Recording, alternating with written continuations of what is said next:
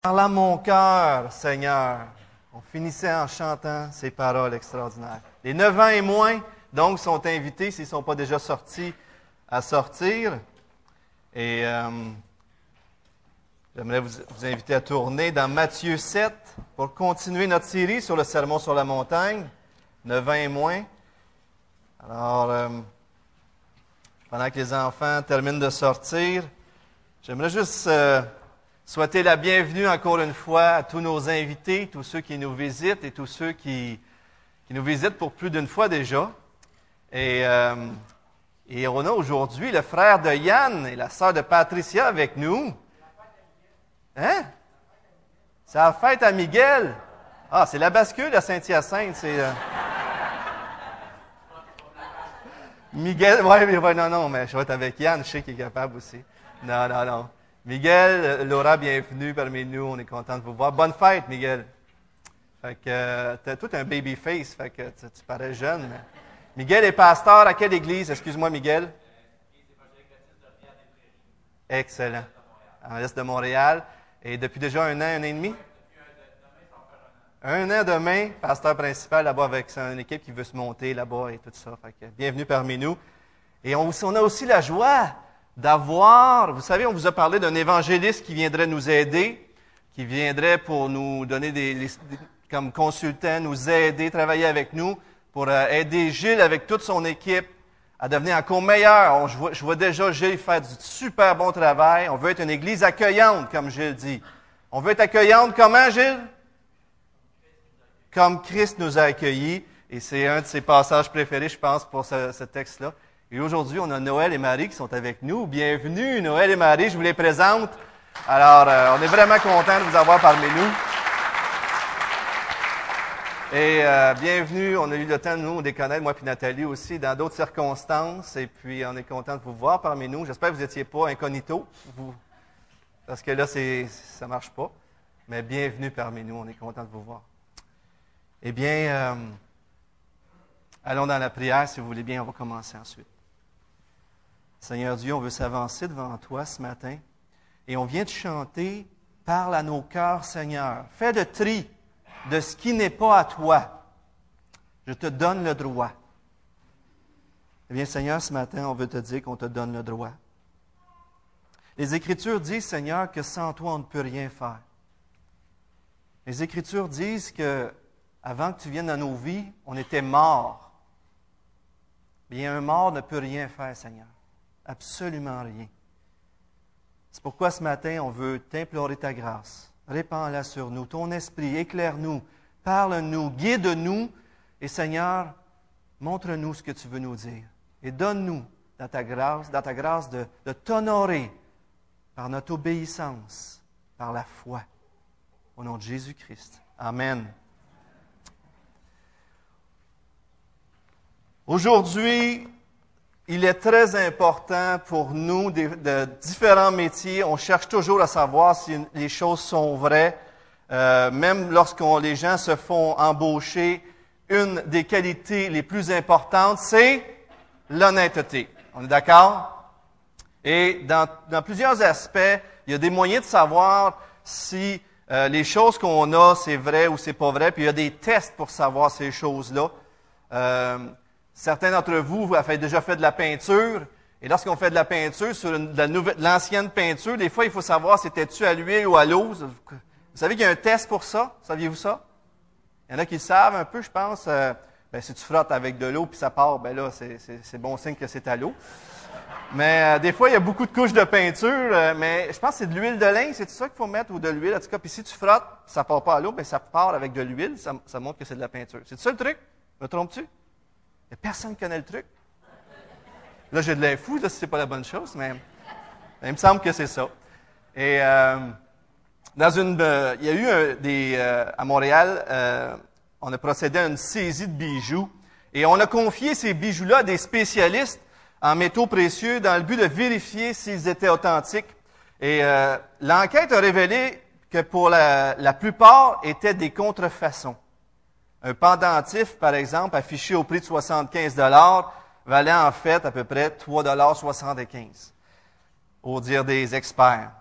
Et les gens, la presse a fait un grand état de ça parce qu'ils voulaient que les gens vérifient soigneusement euh, s'ils pas des, ils se faisaient pas vendre à contrefaçon. Et euh, vous savez, je pense que le diamant, c'est plus résistant que le verre. Alors, si vous frappez sur du fer, vous pouvez l'émécher, mais un diamant, c'est beaucoup plus résistant. Alors, il y a des moyens de vérifier l'authenticité euh, euh, des choses. Puis, je suis sûr qu'on parlerait dans le métier du transport, dans la cuisine. Il y a toujours des tests pour faire des choses. Eh bien, aujourd'hui, on va aller dans le sermon sur la montagne et on va regarder. On, il nous reste deux messages. La semaine prochaine, Gilles termine avec les deux derniers versets, je pense. C'est ça, Gilles? Et il va, il va finir avec Jésus. Mais cette semaine, on regarde le chapitre 7, du verset 13 au verset 27. Et euh, vous allez voir qu'il y a quatre paires de choses dans ces versets-là. Mais Jésus nous amène à voir c'est quoi un chrétien. Y a-t-il un moyen de vérifier l'authenticité d'un chrétien? Et qu'est-ce qui se démarque à partir d'un chrétien? Et euh, c'est pour ça que je voulais commencer avec cette illustration. Et euh, c'est très important aujourd'hui. On, est, on vit dans une société où ce que le christianisme est rendu une religion très populaire. Donc, est-ce que beaucoup de gens se disent chrétiens? Oui. Est-ce que beaucoup de gens ont vraiment vécu cette conversion, cette nouvelle naissance et appartiennent vraiment à Christ? Et là, on pourrait se poser des questions et le nombre diminuerait certainement. Et c'est très sérieux cette question-là. Une des choses qui, pour moi, serait tragique, ce serait de réaliser à un moment donné que dans notre Église ici, il y a des gens qui viennent, mais qui vivent une religion, mais qu'on ne leur a jamais dit comment faire pour devenir vraiment chrétien. Et vous savez qu'on aime prêcher l'Évangile, on veut parler de Jésus-Christ, puis tout ça. C'est pourquoi le message de ce matin est très important. Très important. Vous savez, le premier parole que Jésus sort au début du sermon de la montagne, Matthieu 5, 3, dit Heureux les pauvres en esprit, car le royaume des cieux est à eux. Lorsqu'on regarde tout le sermon sur la montagne, on pourrait tenter de dire, ben, il dit tellement de choses à faire là-dedans qu'on peut faire, si on fait toutes ces choses-là, on va être sauvé. On pourrait conclure que de faire plein d'œuvres, les œuvres que Jésus nous dise, on pourrait être sauvé. Mais comme on l'a déjà dit, le sermon sur la montagne s'adresse aux disciples, bien que la foule les entende. Mais en même temps, il est en train de communiquer un message très important sur les standards du royaume des cieux, mais ce standard-là ne peut être réalisé par nos propres forces. Et c'est tellement élevé. Et il commence en disant, heureux les pauvres en esprit. On reconnaît qu'on est incapable de l'accomplir. On vient à Dieu et c'est là que lui, Dieu, il remplit nos vies, il nous pardonne, il nous donne son Saint-Esprit, et après ça, lui le fait en nous. Et là, Dieu reçoit la gloire. Tout le Nouveau Testament nous dit que tout homme est coupable. Il n'y a pas d'exception sur la terre. Même s'il y a des gens extraordinaires, tous sont coupables devant Dieu, à cause que tous ont péché d'une façon ou d'une autre. Que ce soit en pensée, en parole, en geste, tous ont péché. Et la Bible nous dit que Dieu est saint et qu'il ne peut pas passer par-dessus le péché. En même temps, la Bible nous dit que Dieu est amour et qu'il ne prend pas plaisir à condamner les coupables. Donc, ce que Dieu a fait, pour être juste et en même temps être amour et rempli de grâce, il a envoyé son Fils, qui est devenu un homme et qui a vécu une vie parfaite. Et cette vie-là, il l'a offert en sacrifice, comme substitut à notre place, comme représentant de, moi, de vous, de ceux qui croient en lui pour les sauver. La Bible dit clairement que l'homme est justifié par la foi en croyant cette œuvre de Jésus et non par les œuvres. Maintenant, est-ce que ça nous donne, ah ben si c'est par la grâce, on n'a pas besoin de faire des œuvres. On peut faire ce qu'on veut à ce qu'on est sauvé. On peut pécher. C'est ça? On n'a pas compris le message comme il faut. Et pourtant, c'était même là dans le temps de Paul, parce que Paul, je crois que c'est dans Romains 6 ou dans Romains, il dit, hey, loin de là, loin de là. Au contraire, dans Romains 8, on voit que seul, que Dieu n'excuse pas l'irresponsabilité. Le Romain 8 nous montre que seulement ceux qui possèdent l'Esprit et dont les vies le démontrent ont vraiment été pardonnés. C'est important ce que je viens de dire là. Le salut n'est pas statique. Le salut n'est pas immobile. Le salut, c'est pas juste on accepte une connaissance puis ça finit là. Lorsqu'on est sauvé, notre vie est transformée. Et ça porte des fruits. Bien qu'il ne faut pas faire d'œuvre avant le salut, lorsque Dieu nous sauve, il nous donne son esprit, au bout de la ligne, il ne peut pas avoir d'autre chose que des belles œuvres, des belles choses qui se passent dans nos vies. Et euh, on voit ça très bien dans un passage que pour plusieurs connaissez par cœur, on va vous le montrer, Éphésiens 2, 8 à 10. Et souvent, on reprend les deux premiers versets. C'est par la grâce, en effet, que vous êtes sauvés par le moyen de la foi, et cela ne vient pas de vous. C'est un don de Dieu. Ce n'est point par les œuvres, afin que personne ne se glorifie. On ne peut pas être sauvé par les œuvres. Ce n'est point par les œuvres. Mais le passage continue en disant, car nous sommes son ouvrage. Et pourquoi qu'on a été, on est son ouvrage, puis pourquoi qu'on a été créé? Pourquoi qu'il est écrit? Pour de bonnes œuvres. M. Carson dit, ce passage-là nous donne le but du salut et même un test pour savoir si on est sauvé. Si on est sauvé, il va s'en résulter automatiquement des changements dans votre vie et des changements dans ma vie. On est sauvé pour les bonnes œuvres que Dieu a préparées d'avance afin que nous les pratiquions. Donc, lorsque on lit la loi dans la Bible, cette loi-là sert à pointer vers quelque chose de plus, quelque chose de grandiose, le salut en Jésus-Christ. Et Dieu s'en est servi pour pointer vers Jésus-Christ en mettant en évidence notre incapacité de l'accomplir. Lorsqu'on lit la loi, on devrait arriver à la conclusion, je ne serai jamais capable. Vous n'avez jamais arrivé comme ça, vous autres? Moi, ma femme m'a entendu dire ça.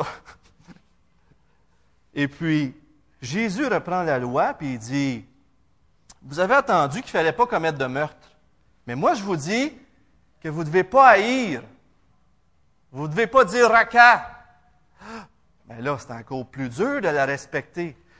Et là, Jésus continue au chapitre 5, verset 21 et la suite. Il dit, non seulement vous ne devez pas commettre l'adultère, mais vous ne devez pas convoiter dans votre cœur. Non seulement vous devez aimer votre prochain, mais vous devez aimer votre ennemi. C'est ça vers quoi la loi pointait.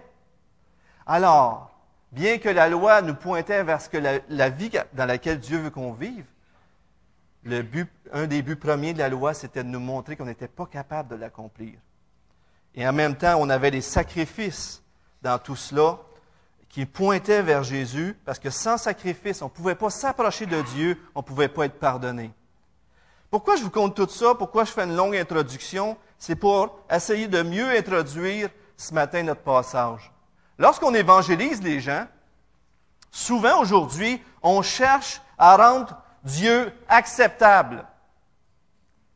On essaie de convaincre les gens, tu devrais prendre Dieu, c'est la meilleure solution. Plutôt de communiquer le message clair, est-ce que Dieu, lui, il veut t'accepter? C'est dur, ça. On se demande moins si nous lui sommes agréables que s'il nous est agréable. Résultat, on ne met pas assez l'emphase sur le caractère de Dieu, ses exigences, et trop sur les besoins. Imaginez un entonnoir. Alors, je vais vous montrer ça ici. Supposons qu'on dit aux gens, les gens, on les veut les emmener dans le, royaume des cieux, on leur prêche l'Évangile, mais on leur dit que l'entrée est large et spacieuse et c'est facile de te sauver. Voyons, écoute, puis là on leur dit, tu peux être pardonné, tu peux avoir la paix, tu peux avoir la joie, et toutes ces choses-là, la vie abondante, la liberté, c'est toutes des choses vraies, OK? Et puis là, à un moment donné, les gens, ils viennent puis ils disent, ben oui, c'est ça, je veux. Puis là, un, moment, un peu plus loin, on leur dit, ah oui, je te l'avais pas dit, là. Puis là, ils viennent, ils à l'église, puis ils sont contents. On a l'impression que ces gens-là se sont vraiment donnés à Dieu. Puis là, ils viennent à l'église, puis on leur dit, ah oui, mais il faut que tu sois généreux avec ton argent. Fait que là, imaginez-vous que j'ai un portefeuille, j'ai oublié de le prendre, mais, mais, là, on dit, ben, il faut que tu donnes. Hein, il faut que je donne. Oui, il ne faut pas que l'argent soit le maître de ta vie. Après ça, on leur dit, euh, ben, tu vois-tu, tu peux plus mentir, là. Il faut que tu te repentes de ça, ce qui c'est mal faire ça. Après ça, on leur dit, euh, oui, mais il faut que tu pardonnes à tes ennemis. Puis là, la, personne est arrivée dans le christianisme, puis il pense que, hey, le christianisme, il n'y a rien à faire, puis tout est merveilleux, tu sais, il n'y a pas d'exigence qu'on me demande. Puis, là, tranquillement, on commence à lui dire qu'il faut qu'il abandonne ça, puis qu'il abandonne ça, puis qu'il abandonne ça. Puis, là, à un moment donné, il arrive au bout de la ligne, et puis qu'il dit, ah, c'est trop dur pour moi, je retourne. Comprenez-vous ce que je veux dire? On peut prêcher un évangile bonbon. Maintenant, si on regarde ça d'une autre façon, l'entonnoir sur l'autre côté. Si on arrive puis on leur prêche l'évangile dans toute, dans toute sa diversité, avec les bons côtés, la joie, la paix, la liberté, c'est absolument vrai, la vie éternelle. Mais maintenant, on leur dit tout de suite en commençant que ce que Dieu veut, il te veut au complet. Il ne veut pas te partager avec personne d'autre. Et lorsque tu vas avoir à choisir entre lui et n'importe quoi d'autre, tes proches, tes richesses, ton travail, peu importe quoi, Dieu doit être le premier dans ta vie. Prêcher l'Évangile en disant qu'il faut que tu arrives complètement nu, complètement, entièrement engagé envers Dieu parce que tu l'as choisi lui, parce que tu as choisi que ta vie maintenant dépend plus de toi, peu importe de ce que tu as, mais dépend complètement de lui. Et c'est la seule façon d'être sauvé, parce qu'il a donné son Fils. Il s'est engagé complètement vers nous en Jésus-Christ. Et comme dans un couple, il veut qu'on s'engage complètement vers lui en Jésus-Christ. Il ne veut pas d'autres euh, hommes. Il ne veut pas qu'il y ait d'autres euh, séducteurs ou je ne sais pas quoi dans notre couple. Il nous veut entièrement. Voyez-vous que c'est énormément différent? Probablement que notre message va être euh, pas bien bien aimé. Il va y avoir beaucoup de moins de monde qui vont vouloir venir. Mais savez-vous l'effet que ça crée si on commence au début de l'entonnoir puis là, on arrive, puis on est prêt à tout donner? Après ça, on découvre un nouvel horizon. On découvre une joie encore plus grande. On découvre plein de choses, puis tout nous semble extraordinaire. Vous avez sûrement vu ça, des gens qui ont vécu une vie très difficile en commençant leur vie. Des souffrances, une famille dysfonctionnelle, tout ça. Et ces gens-là sont toujours joyeux. On dirait que la vie aujourd'hui est rendue facile. Comprenez ce que je veux dire? Puis des fois, on voit l'inverse. Des gens qui ont vécu dans le coton tout le début de leur vie. Puis là, dans tes entends, puis là, toi, tu dis, ben voyons, c'est pas si pire que ça. Mais là, ils sont écrasés par la vie. Parce qu'ils n'ont jamais connu ça, la souffrance, puis ces choses-là, le défi. Je pense que des fois, on veut gagner tellement les gens au Seigneur qu'on ne leur donne pas le vrai message, au complet. On leur donne une partie qui est très attirante, mais on oublie de leur dire que ce que Dieu veut, c'est toute notre vie. Et vous allez me dire, oui, mais Jésus a pris cette, approche-là? Souvenez-vous du jeune homme riche. Le jeune homme riche arrive, il va voir Jésus, et même c'est écrit dans le texte que Jésus, il l'a aimé, c'était le meilleur évangéliste. Le gars, il voulait savoir comment avoir la vie éternelle. Fait qu'il dit, faites, fais les commandements. Puis là, il commence à nommer tous les commandements, euh, la deuxième partie des commandements. Puis le jeune homme riche, il dit, j'ai fait ça depuis ma naissance. Fait que là, Jésus, il va quoi? Il fait quoi? Vends tout ce que tu as aux pauvres, donne-le aux pauvres, puis suis-moi. L'entonnoir. Avez-vous vu? Ouh! Ça demande. Euh, euh. il est parti. Le meilleur évangéliste au monde. Il a mis l'entonnoir sur le bout pointu. Il faut que tu donnes ta vie entièrement à Jésus-Christ. Et il est parti. Souvenez-vous de la Samaritaine? La Samaritaine, elle voulait parler de religion. Jésus, il dit, c'est pas ton mari? De suite, il pointe vers sa vie, et elle ne fonctionnait pas. Il y a quelque chose qui ne marchait pas. Et je vous montre un passage dans Luc 25 que vous connaissez bien. Et c'est dans ce passage-là que Jésus dit, il y a une foule qui le suit, il se retourne et puis il leur dit ça. Puis dans entre le verset 33 et les autres versets, il dit, euh, il faut s'asseoir pour compter la dépense. Est-ce que je vais être capable de faire la guerre à l'ennemi? Est-ce que je vais être capable de construire la tour? Et c'est dans le contexte de suivre Jésus-Christ. est-ce qu'on va être prêt à donner toute notre vie pour le suivre? De grandes foules faisaient route avec Jésus, et vous avez le passage devant vous. Si quelqu'un vient à moi et s'il ne hait pas son père, sa mère, sa femme, ses enfants, ses frères et ses sœurs, et même sa propre vie, il ne peut être mon disciple. Et quiconque ne porte pas sa croix et ne me suit pas ne peut être mon disciple. Et verset 33, Ainsi donc, quiconque d'entre vous ne renonce pas à tout ce qu'il possède ne peut être mon disciple. C'est rare qu'on commence notre évangélisation comme ça. Hein? Et pourtant, ça devrait faire partie du message qu'on prêche. Je ne dis pas qu'il faut commencer comme ça. En même temps, Jésus a fait des annonces très larges et très accueillantes. Venez à moi, vous tous qui êtes chargés et fatigués, et je vais vous donner du repos. C'est extraordinaire, ça. Et d'autres passages encore, il n'éteindra pas le lumignon qui fume, le, roseau plié, il ne brisera pas. Et puis, ça, c'est dans le texte euh, de, euh, attendez un petit Matthieu 12, 20. Il ne brisera point le roseau cassé.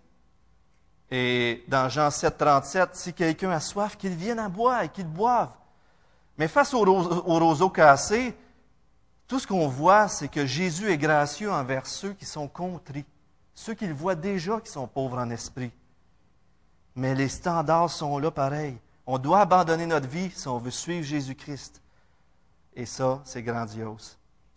Les disciples que Jésus désire sont complètement engagés. Et aujourd'hui, on finit le sermon sur la montagne. Et en finissant le sermon sur la montagne avec le message de la semaine prochaine, Jésus fait un appel il y a deux chemins. Il y a deux sortes d'arbres. Il y a deux sortes de réclamations. Il y a deux maisons dans lesquelles faites-vous partie. Et on va regarder ça dans le texte d'aujourd'hui. Alors, je vous invite à tourner dans Matthieu 7, 13 à 14 pour commencer. Et regardons bien ça. En partant, il y a M. Keller qui, j'écoutais un message, puis je trouvais ça bon. Il dit, souvenez-vous que il dit, faites pas comme les pharisiens hypocrites ailleurs, puis allez prier devant tout le monde. Fait que Jésus, il prêche à des gens, il y a plein de gens religieux devant eux. Fait que des fois, nous autres, on s'imagine deux chemins, puis on dit, ah, ça c'est l'Église, et ça c'est les gens qui ne connaissent pas Dieu, tu sais. Et on va voir les deux chemins, là. Mais ce que Dieu, ce que, ce que je pense, j'aimerais vous amener à réfléchir, c'est que ici même ce matin, il y a des gens qui sont dans le chemin étroit et resserré. Et peut-être même qu'ici même ce matin, il y a des gens qui sont là sur le chemin spacieux. Ce que je veux dire, c'est que ce n'est pas parce qu'on vient dans une église qu'on est automatiquement sauvé. Et on va voir quel est le, test, le signe de savoir si on est vraiment sauvé de Dieu et qu'on on va vers le chemin du salut. Donc, versets 13 à 14. Entrez par la porte étroite, car large est, la porte, spacieux est le chemin qui mène à la perdition. Et il y en a beaucoup qui entrent par là. Mais étroit est la porte, resserrez le chemin qui mène à la vie, il y en a peu qui les trouvent. Monsieur, Monsieur Don Carson arrive à cinq conclusions à partir de ces deux simples versets. Il dit que le chemin qui mène à Dieu n'est pas spacieux, mais resserré. En d'autres mots, le chemin pour suivre Jésus n'est pas facile. Ce ne sera pas facile de suivre Jésus-Christ. Et si vous avez marché depuis quelques années avec le Seigneur, vous savez que ce n'est pas toujours facile. Avoir les bonnes attitudes, avoir une vie qui glorifie Dieu, prier, lire la parole, renoncer à soi, etc. En fait, ces choses mêmes sont impossibles à nous. C'est juste, c'est Dieu nous habite et c'est il prend le contrôle de nos vies qu'on peut y arriver. Je ne veux pas ce matin prêcher le message, je ne voudrais pas vous sortir du site et dire Ah, le christianisme, c'est gris, c'est plate, puis tout ça. C'est pas ça du tout. D'ailleurs, les chrétiens devraient être ceux qui sont les plus joyeux des rayons de soleil. Parce qu'ils ont trouvé la joie, ils ont trouvé la paix, ils ont trouvé le salut, la justice, le pardon. Ils ont surtout trouvé Dieu. Ils ont trouvé Jésus-Christ. Et Dieu est tellement précieux et tellement grand pour le chrétien que tout le reste tombe fade. Tout le reste, on est prêt à l'abandonner. C'est ça le vrai christianisme. Le christianisme, c'est de grandir de plus en plus dans la victoire contre la tentation, dans la liberté et dans la joie du salut qu'on comprend toujours mieux. En fait, si on hésite à prendre le chemin étroit, c'est souvent là que, si on hésite à le prendre de tout notre cœur et sans réserve, c'est souvent là que le chemin nous apparaît difficile. Mais le plus on est enthousiaste à suivre Christ, au-delà de notre volonté, de nos propres désirs, de ce que pensent les gens et même du prix que ça coûte, si on est prêt à suivre Christ coûte que coûte, le chemin nous apparaît libérateur. Deuxièmement, le chemin menant vers Dieu ne se découvre pas dans l'opinion de la majorité. Large, spacieux, le plus grand nombre s'en vont là. Fait que si on écoute la majorité, c'est pas là qu'on va découvrir l'Évangile, pas vrai? Logiquement, le chemin est étroit. Le message est quand même très sérieux. Et c'est pas en essayant, troisièmement, de plaire aux hommes qu'on va le trouver. Le chemin qui, qui, mène vers la vie, c'est pas en essayant de plaire au plus grand nombre qu'on va le trouver, mais en, cherchant l'approbation de Dieu seul. Et c'est là. Le chemin, étroit et resserré, n'est pas un chemin populaire. C'est le chemin de la croix. Quatrièmement, les deux chemins ne sont pas une fin en eux-mêmes, mais ont une importance éternelle qui les dépasse. Remarquez que c'est le bout du chemin qui, qui fait en sorte qu'on prend le chemin. Il y en a un qui mène à la destruction, puis il y en a un qui mène à la vie éternelle ou au royaume. Mais c'est très important de regarder à la fin des choses pour prendre la décision aujourd'hui. Et lorsqu'on sait on a mal aux dents, on a, on a, mal aux dents, mais on va chez le dentiste, puis on sait, on déteste les piqûres. Y en a-tu qui n'aiment pas les piqûres ici? Quelques-uns. Les autres, vous aimez tout ça. Non, non, non, mais il y en a d'autres, ça dérange moins. Mais il y en a qui disent, déteste aller chez le dentiste. Mais si tu sais qu'en allant chez le dentiste, tu vas être libéré de la douleur, ça va être fini après. C'est juste une image bien faible et maladroite. Mais en même temps, le, royaume des cieux est tellement grandiose. C'est Dieu lui-même qu'on va rencontrer. Et qu'est-ce que c'est que de perdre tout ici, ici bas? C'est rien parce qu'on gagne quelque chose de tellement plus grand. Cinquièmement, M. Carson dit qu'il n'y a seulement que deux chemins. En d'autres mots, il n'y a pas d'autre chemin qui conduit à la vie ou qui évite la destruction que celui qui est étroit, celui qu'on suit Jésus. Allons-y dans les deux arbres maintenant. Dans Matthieu 7, 15 à 19, Jésus nous parle maintenant, il nous a dit qu'il y a deux chemins. Maintenant, il nous dit qu'il y a des prophètes, il y a des bons arbres, il y a des mauvais arbres. Et souvenez-vous, regardez, le texte de 7, 15 à 19 parle des faux prophètes qui viennent en vêtements de brebis. C'est quoi dans les Écritures une brebis? C'est des chrétiens, hein? Et ils viennent, ils se déguisent en chrétiens, mais au-dedans, ce sont des loups ravisseurs. Alors, souvenez-vous de ça. Le prochain texte nous dit, n'avons-nous pas fait des miracles en ton nom? N'avons-nous pas euh, chassé des démons, prophétisé? Voyez-vous, ces gens-là, là, c'est des gens religieux, des gens qui croient servir Dieu. Mais ici, ce sont des loups ravisseurs. Vous les reconnaîtrez à quoi? À leurs fruits. Cueille-t-on des raisins sur des épines et des figues sur des chardons? Tout bon arbre porte de bons fruits, mais le mauvais arbre porte de mauvais fruits. Un bon arbre ne peut porter de mauvais fruits, ni un mauvais arbre porter de bons fruits. Tout arbre qui porte pas de bons fruits est coupé et jeté au feu. C'est donc à leurs fruits que vous les reconnaîtrez. Paul avait averti les anciens d'Éphèse dans Acte 20, 29, 31, on l'a à l'écran. Je sais qu'il s'introduira parmi vous après mon départ, intéressant, lorsque Paul sera plus là, lui qui était le gardien de la bergerie, dans un sens, des loups cruels qui n'épargneront pas le troupeau et qui s'élèvera du milieu de vous. Du milieu de vous. Des hommes qui enseigneront des choses pernicieuses. Pour quoi faire? Pour entraîner des disciples après eux.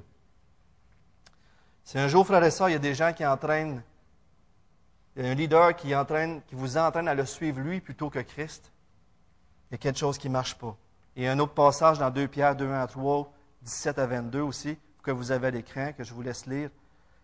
Mais ces gens-là, qui sont des loups, se déguisent pour aller prendre en otage, prendre pour que les gens les suivent. Et ils cherchent la gloire, ils cherchent que les gens les suivent, mais ils font rien d'autre que Satan lui-même qui se déguise en ange de lumière. À vrai dire, les chrétiens, si vous leur dites vole ou si tu leur dis frappe quelqu'un, on ne va pas faire ça. Tu. La meilleure façon, c'est de penser qu'une personne est vraiment pieuse, dit la vérité, et puis là, on peut être entraîné dans le mensonge. En fait, une personne peut dire, tout ce qu'elle dit peut être vrai, mais si son message n'est pas complet, s'il manque une grosse partie à son message, le message global était dans l'erreur. Mais le test principal ici qu'on voit, c'est qu'il ne porte pas les bons fruits. Ils peuvent paraître bien et même porter du fruit en apparence, mais leur vraie nature cachée va apparaître au jour. Tôt ou tard, la fausseté de leur enseignement fera éruption dans leur désobéissance. Et c'est très intéressant, je vous montre un passage dans 1 Timothée 5, 24, 25, qui dit que euh, les péchés de certains hommes sont manifestes, même avant qu'on les juge. Mais chez d'autres, ils ne se découvrent qu'après le coup. De même, les œuvres bonnes se manifestent et celles qui ne le sont pas ne peuvent rester cachées. Le temps est un très bon test pour savoir l'authenticité des, des, choses. Si c'est une obéissance qui se reflète dans sa vie, mais qui dure avec le temps, c'est bon signe. Et on va voir que c'est une obéissance qui va plus loin que juste l'apparence extérieure.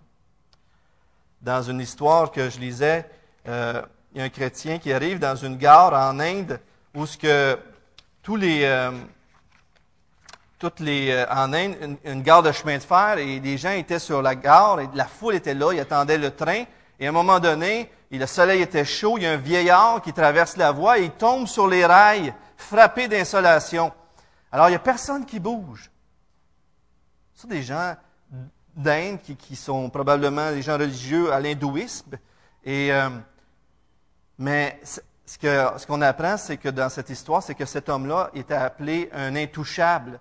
C'était une personne, un malheureux, puis il était juste réservé pour les, travaux ville, et, il était à l'écart de la population, fait qu'on ne pouvait pas y toucher. Dans la religion de l'hindouisme, il ne fallait pas toucher à ça.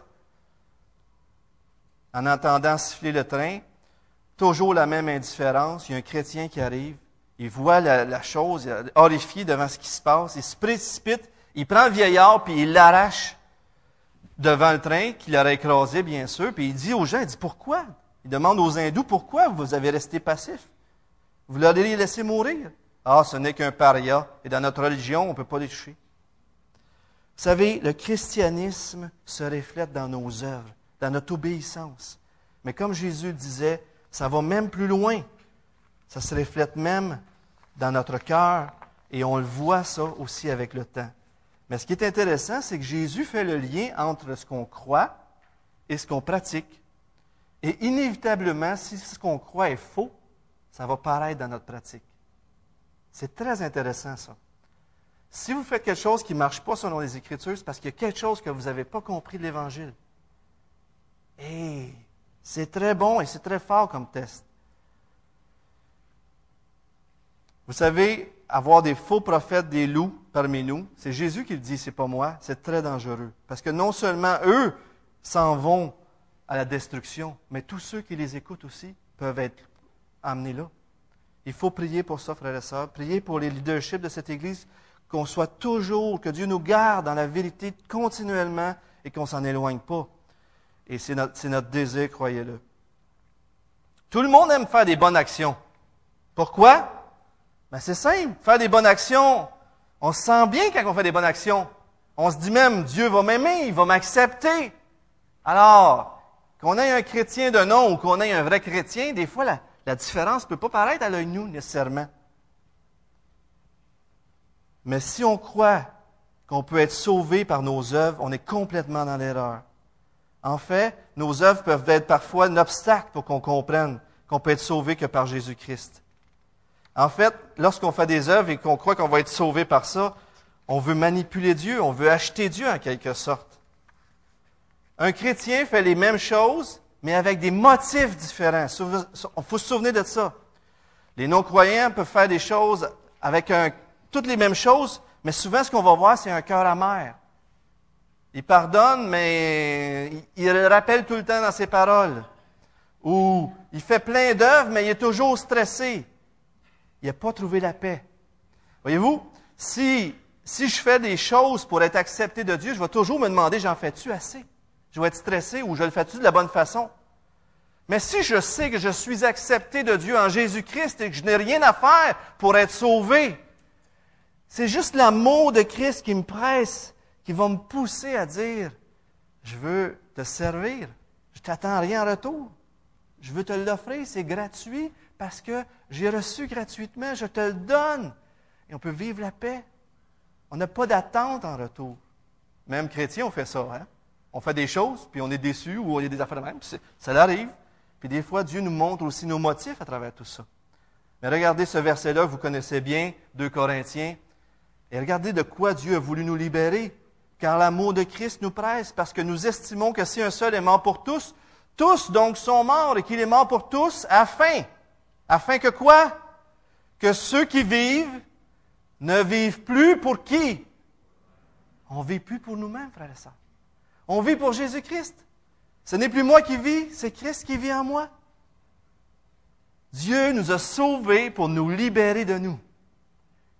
Et lorsqu'arrive une décision à prendre, le test, c'est ça. Est-ce qu'on va obéir ou pas? On arrive au verset 21 à 23. Ceux qui me disent Seigneur, Seigneur n'entreront pas tous dans le royaume des cieux, mais celui-là seul qui fait la volonté de mon Père qui est dans les cieux. Plusieurs me diront à ce jour-là, Seigneur, Seigneur, n'avons-nous pas prophétisé par ton nom? N'avons-nous pas chassé des démons par ton nom et n'avons-nous pas fait beaucoup de miracles par ton nom? Alors je leur dirai ouvertement, je ne vous ai jamais connu. Retirez-vous de moi, vous qui commettez l'iniquité. Ce jour-là, dans le texte, fait rapport au jour du jugement. Donc Jésus est en train de nous dire, quand vous allez arriver devant moi au jour du jugement, donc je suis le juge. Vous vous tenez devant le juge. Ces gens vont se présenter avec un parcours spirituel incroyable. J'ai chassé des démons. J'ai prophétisé. J'ai toujours été dans ton église, Seigneur, je t'ai servi tout le temps, puis as-tu vu affaires extraordinaires j'ai faites pour toi? J'en ai fait des choses pour toi, Seigneur, faut que tu m'acceptes. Ben voyons donc, regarde ça. Regarde mon CV. Regarde quand je priais. Seigneur! Je suis tombé à terre, puis je ne sais pas quoi encore. J'ai fait des choses extraordinaires. Avez-vous remarqué? Jésus, il ne dit pas qu'ils ne l'ont pas fait. Jésus ne dit pas, c'est pas vrai ce que vous dites, vous ne l'avez pas fait. Mais remarquez aussi que tout ce que ces gens-là offrent, c'est ce qu'ils ont fait. C'est ce qu'ils ont fait. Et ça n'impressionne pas Jésus, au contraire. Jésus leur dit, vous je ne vous connais pas. Je ne vous connais pas. Mais c'est quoi donc la caractéristique du vrai croyant, du vrai disciple? Donc, ce n'est pas une profession de foi étonnante, émotive, des triomphes spirituels, spirituels incroyables, des choses qui épatent, attirer l'attention. Est-ce que c'est ça? Ça se peut que ça arrive des fois, mais est-ce que c'est ça, les vrais croyants? Les vrais croyants, frères et sœurs, le texte nous dit ce matin, font la volonté de Dieu. Pas ma volonté, mais la tienne. La volonté de Dieu n'est pas seulement discuter, méditer, méditer, on en parle, on loue, on en débat, on l'analyse. La volonté de Dieu est obéie. C'est là que ça se passe. Dans mes vacances, j'ai lu Genèse. Moi, je lis, puis je souligne, puis là, j'écris, puis tout ça. Puis, puis là, je suis arrivé au chapitre 22 avec Abraham. Cette histoire-là est fantastique pour moi. Quand Abraham, Dieu, il dit, donne-moi ton fils, ton unique, celui que tu aimes. Et Abraham se lève de bon matin. Dieu a fait faire un parcours de foi à Abraham et sa foi n'a pas toujours été aussi solide, mais il a fait grandir la foi d'Abraham. C'est ça qu'il fait dans notre vie. Et il est arrivé à ce moment-là, puis il a pris son fils. Et là, il s'en va vers la montagne et il dit à, ses serviteurs, on va aller adorer sur la montagne. Offrir un sacrifice, c'était adorer. C'est adorer. Il monte sur la montagne et on sait très bien que Dieu est contre le sacrifice humain. Croyez-moi, c'est très clair dans les Écritures. Mais Dieu voulait voir jusqu'à où Abraham était prêt à aller, s'il était prêt à offrir tout ce qui était le plus précieux. Offrir ma vie, c'est une chose, mais offrir la vie de mes enfants. Et c'est une très belle image de ce que Dieu le Père a fait avec son Fils pour nous, bien sûr. Mais lorsqu'il a fait ça, et il est arrivé pour, il a levé la main pour offrir son Fils en sacrifice, mais l'ange l'a arrêté. Et c'était tellement extraordinaire. Mais dans cet épisode est clé dans le cheminement d'Abraham pour révéler son cœur envers Dieu et ce que signifie avoir la foi en Dieu, être circoncis de cœur et avoir la crainte. J'avais jamais vu la crainte de Dieu comme ça dans ce texte-là. C'est marqué, Dieu dit, je sais maintenant que tu as la crainte de Dieu. Moi, j'avais vu dans les proverbes, la crainte de Dieu, c'est s'éloigner du mal. Pour moi, c'était clair comme ça. Et puis là, j'ai vu dans le texte que la crainte de Dieu, c'est d'être prêt à tout donner pour lui. Le texte est là. Abraham s'en remettait complètement entre les mains de Dieu et Dieu avait pleinement autorité sur sa vie. Rien ne pourrait compétitionner avec Dieu dans son cœur. C'est ça être chrétien. Et l'Éternel a reconnu qu'Abraham craignait Dieu. Et moi, j'ai compris que c'était un acte d'adoration qui représentait un, des plus grands gestes d'adoration. Si, lorsque Jésus-Christ a donné sa vie pour le Père et pour notre salut, c'était le plus grand acte d'adoration que l'univers n'aura jamais connu. Lorsque je parle avec des chrétiens et lorsqu'ils se disent, je vais perdre ma job si je je renie pas le Seigneur, puis ils me disent, ça me fait mal de perdre ma job. Mais moi, je suis un chrétien et je ne fais pas des affaires illégales. Ils perdent leur job. Ils sont en train de faire les actes, un acte d'adoration envers Dieu. Vous savez, un pasteur, des pasteurs, je pense que les autres pourraient dire la même chose, mais une des choses qui est plus extraordinaire pour moi, quand je vois des chrétiens, puis je leur parle, puis ils sont mis devant des situations qui vont souffrir, il faut qu'ils pardonnent, il faut qu'ils acceptent de perdre une amitié parce qu'ils marchent pour le Seigneur, il faut qu'ils fassent ci, il faut qu'ils fassent ça, puis là je leur dis, c'est dur, mais c'est ça, suivre Christ. Puis ils le font. Quand je vois les gens obéir, même si c'est pour eux un prix incroyable, puis qu'ils vont souffrir, puis qu'ils pleurent devant moi, lorsque je vois les gens perdre des choses pour suivre Jésus-Christ,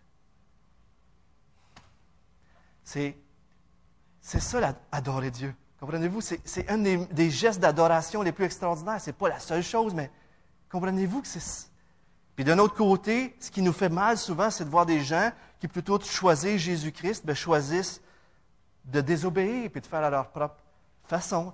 Ça, ça fait mal. Mais comprenez que à chaque fois que je décide de perdre quelque chose pour suivre, pour obéir Jésus-Christ, je suis en train de dire à Dieu, tu es plus important pour moi que ça. Vous savez, que quand j'étais jeune chrétien, ma femme n'était pas sauvée. Vous savez qu'à un moment donné, Nathalie est partie avec Vincent. Et puis, à un moment donné, j'ai été placé devant la situation de perdre ma femme puis mon fils. Et je n'étais pas capable, Dieu m'avait convaincu. Ça ne venait pas de moi. C'est ça l'œuvre de Dieu, c'est ça qui est extraordinaire. Mais lorsque l'Esprit de Dieu est en toi, lorsque cette vision du sacrifice d'adoration est en toi, j'ai dit à ma femme, je ne peux pas faire ce que tu me demandes. Pour moi, c'est désobéir à Dieu. Je crois tellement que ça a été un épisode clé dans ma vie. Je crois tellement que ça a été un moment où ce que Dieu m'a amené dans l'adoration. Et je crois tellement que c'est, là qu'on vous voit adorer Dieu dans l'une des meilleures façons. Pas dans des affaires nécessairement spectaculaires. Donc, le test de l'obéissance. Lorsqu'on dit aux gens, vous, vous voulez suivre le Seigneur, vous voulez donner votre vie, vous ne pouvez pas être sauvé par vos forces. Fait que vous devez reconnaître que vous êtes impuissant. Toutes ces lois-là que vous lisez, vous devez voir, vous dire, ah, je n'y arriverai jamais. C'est bon, excellent, c'est ça qu'il faut. Tu reconnais que tu es malade, tu es impuissant. Je suis pas mieux, on n'est personne mieux que les autres ici. Personne n'est capable de se sauver. Amen?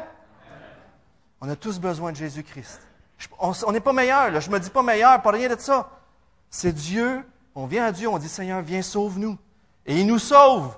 Et lorsqu'on dit aux, gens de venir à l'Église, même si ça fait mal, même si des fois on est plus blessé par les gens de l'Église que par les gens de l'extérieur, c'est ça, servir Christ.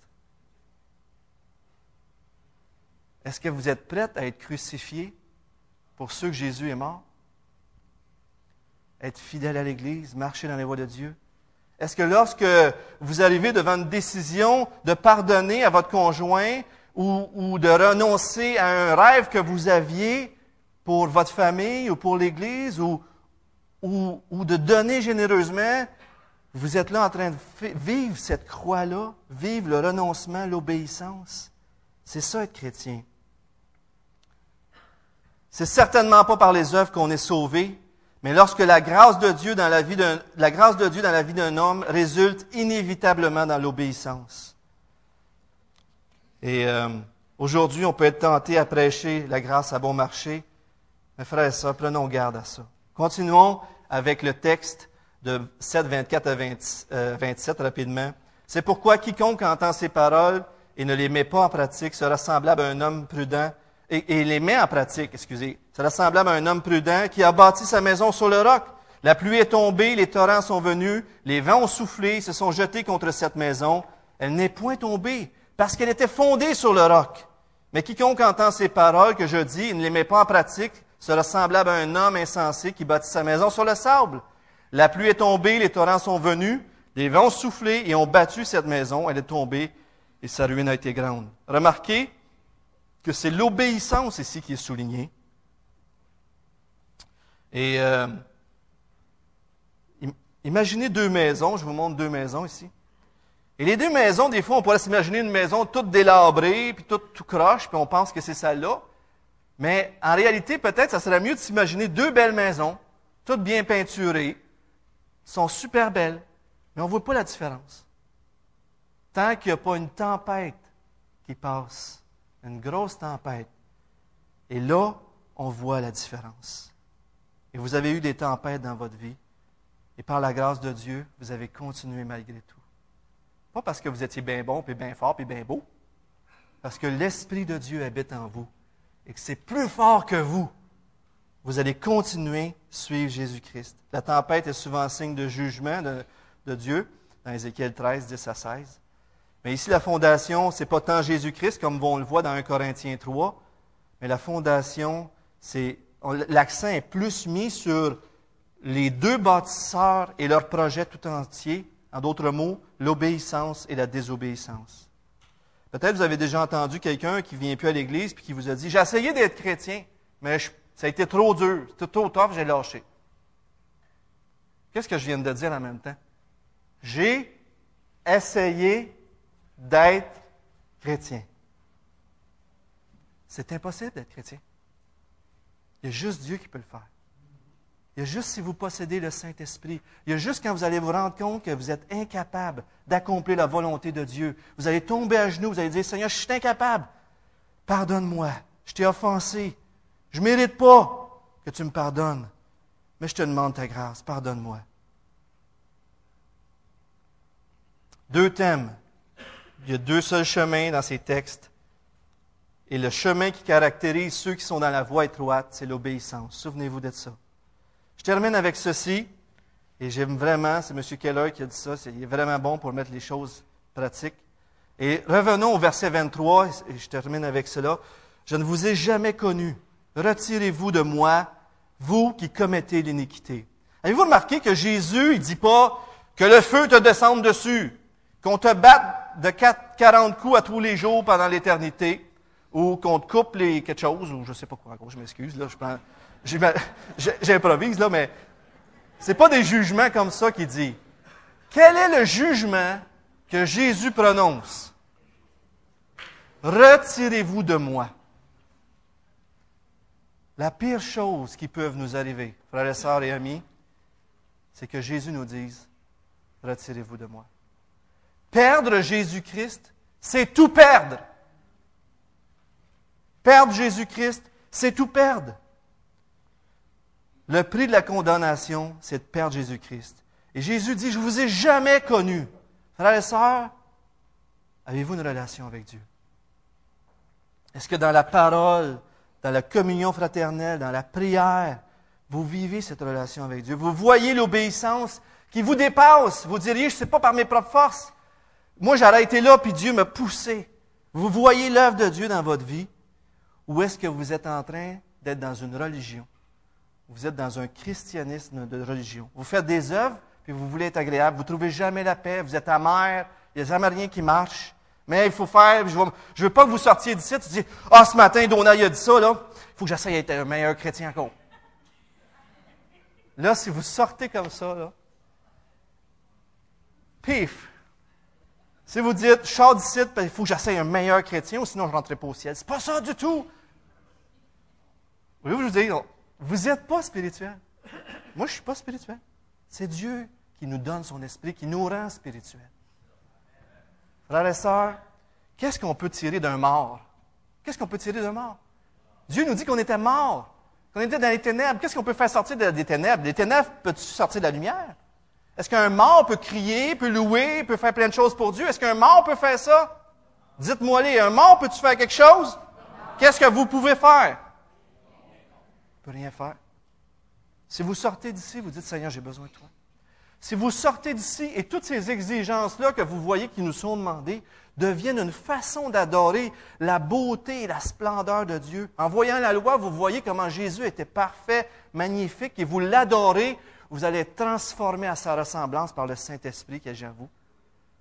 Là, vous allez louer Dieu parce que vous avez vu Jésus-Christ, parce que c'est le plus précieux, et parce que dans tout ce qu'on recherche, que ce soit l'argent, euh, pour les hommes, peut-être les femmes, les carrières ou les femmes d'autres choses, peu importe tout ce qu'on recherche, ce qu'on cherche dans le fond de tout cela, c'est parce qu'on a un grand vide dans nos cœurs. C'est Jésus-Christ qu'on cherche. Si vous essayez de combler ça par d'autres choses, vous allez tout perdre. Parce que seul Jésus-Christ peut vous remplir. Souvenez-vous de ces vérités qu'on ne peut rien faire sans Dieu. On est tous pareils. On a besoin de Jésus-Christ. Et lorsque vous allez parler du salut aux gens, lorsque vous allez évangéliser, souvenez-vous de l'entonnoir que je vous ai montré ce matin. Souvenez-vous, présentez le message au complet. Ce n'est pas par les œuvres qu'on est sauvé, mais suivre Jésus-Christ, par exemple. Il va falloir que tu t'abandonnes complètement. Vous savez qu'est-ce qui résume toute l'obéissance, en d'autres mots? Si je vous dirais ce matin, le premier commandement, tu n'auras pas d'autre Dieu devant ma face. Tu aimeras le Seigneur ton Dieu de tout ton cœur, de toute ta force, de toute ta pensée. Et lorsque vous allez arriver, que ça soit pour prendre, ah, je prends-tu le dernier bout de, dentifrice ou je prends la belle bouteille nouvelle, là, tu sais, C'est pas la niaiseux, là. Mais faire, mourir à soi-même va jusqu'au bout des doigts. Comprenez-vous ce que je veux dire? On vit la croix tous les jours, puis souvent, personne ne le sait. Mais Dieu le sait. Seigneur, je te remercie pour euh, ton amour envers nous. Merci parce que le salut que tu nous offres, Seigneur, nous, on ne pourrait pas l'accomplir. On était impuissants, on était incapables, on était morts. Mais Seigneur, tu nous as tellement aimés. Père Céleste, a donné ton Fils, ce qu'il y avait de plus précieux pour toi. Seigneur Jésus t'a donné ta vie. Tu as été prêt à te sacrifier. Et Seigneur, on veut que tu deviennes toujours plus précieux pour nous, pour que pour nous, ça devienne toujours plus facile parce qu'on t'aime tellement de dire non, je meurs à moi-même et je te sers. Je veux t'obéir, peu importe ce que tu vas me demander, pour ta gloire, parce que c'est cette façon-là que je veux t'adorer. Aide-nous, Seigneur. Aide-nous aussi à prêcher l'Évangile de la bonne façon. Et merci sur ce sermon, sur la montagne que tu nous as prêché. Au nom de Jésus-Christ. Amen.